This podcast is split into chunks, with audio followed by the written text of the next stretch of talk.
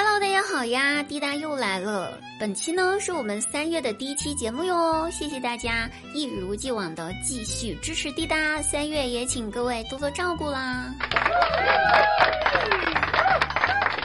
那说张大鸟呢，他聚餐喝多了，同事们玩游戏也玩得非常嗨，玩到最后张大鸟输得一无所有，底裤都给输没了。那大家千万不要误会哈。我这说的底裤都输没了，就是字面意思，啊，就是你想的那个。所以吧，那天晚上大半夜的，就看到一个一丝不挂的张大鸟，带着他的小鸟，在路口边打车，勉强用包包遮挡了一下重要的部位，然后司机们。见到这样子的人，可能都不太想载吧，哈，所以很久过去了都打不到车。然后呢，张大鸟坚持不懈，半个小时之后，终于一辆车停在了张大鸟的旁边。张大鸟上了车之后，才发现对方是个女司机呀，正尴尬呢，就想着要不下去。要不继续坐着？这女司机可咋整呢？正在尴尬着怎么着的时候，关键那女司机她也不开车，她就目不转睛的盯着张大鸟看，还是那种三百六十度无死角、上下前后左右打量的那种看。然后张大鸟更尴尬了，问道：“大姐，你看哈呢？”没见过裸男啊！你这样子也太不礼貌了吧！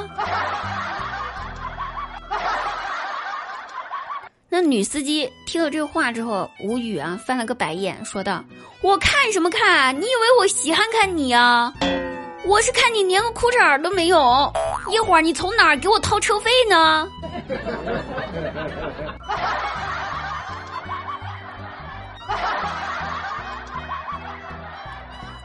真不容易呀！然后回到家之后，外面就开始下暴雨了，电闪雷鸣，还停电了，屋子里面一片漆黑呀。张大鸟躺在床上，这个时候突然一个小妹妹躺过去，抱着张大鸟的胳膊，可怜巴巴的对他撒娇说：“哥哥，我好害怕怕呢。”打雷雷了呢！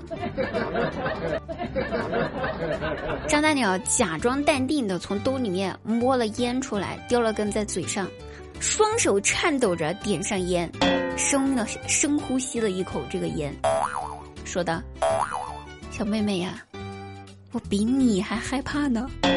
我明明记得这房子就我一个人住来着呀，你哪儿来的呀？”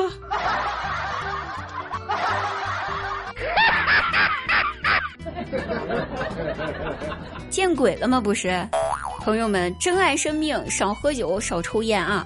这都出现幻觉了。等过了好久，张大鸟人可能稍微清醒了点，但是吧，又开始折腾了。给自己的前女友打了个电话，前女友也接了，接了电话就问干嘛呢？我们已经分手了呀，还给我打电话干哈？张大鸟忍住了哭泣，问道：“富二代。”真的比我好吗？你胃不好，半夜经常疼。我每天早上去市场买最新鲜的姜，切成片，放在你的身边，让你不舒服的时候可以含着。我现在的刀工都已经赶上专业的厨师了，他能为你这么做吗？他一个富二代，他能为你做这么多事儿吗？前女友也非常肯定的回答：“不能。”张大鸟又问道：“那不能的话，你为什么要抛下我，和他在一起？”前女友回答道：“但是，他花三十万带我去医院，治好了我的胃病。”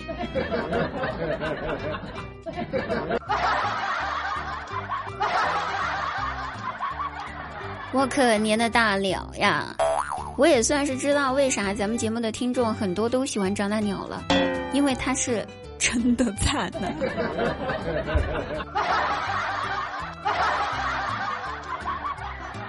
要说这，我也好不到哪里去呀！我昨天晚上大晚上饿了，我就去小区门口寻思着吃个宵夜。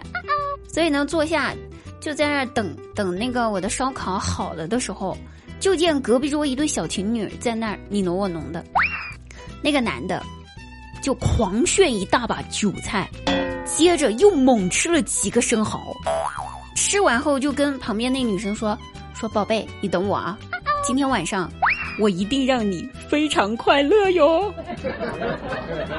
说完这话，旁边那个女生小拳拳就捶到了他的胸口，一脸娇羞的喊道：“讨厌死鬼，快吃快吃，多吃点啊！” 然后我懵了，我不是出来吃宵夜的吗？怎么怎么怎怎么吃了一一一大把狗粮呢？而且还是这种。坐在火箭上的狗粮，我造了什么孽了？我 朋友们呀，三月，一切啊没有改变。依旧单身，我们下期节目再会。喜欢滴答的朋友，记得抖音搜索幺二五三零七四九三幺二五三零七四九三，滴答会在抖音上直播哟，等你来看，拜拜，下期节目再会。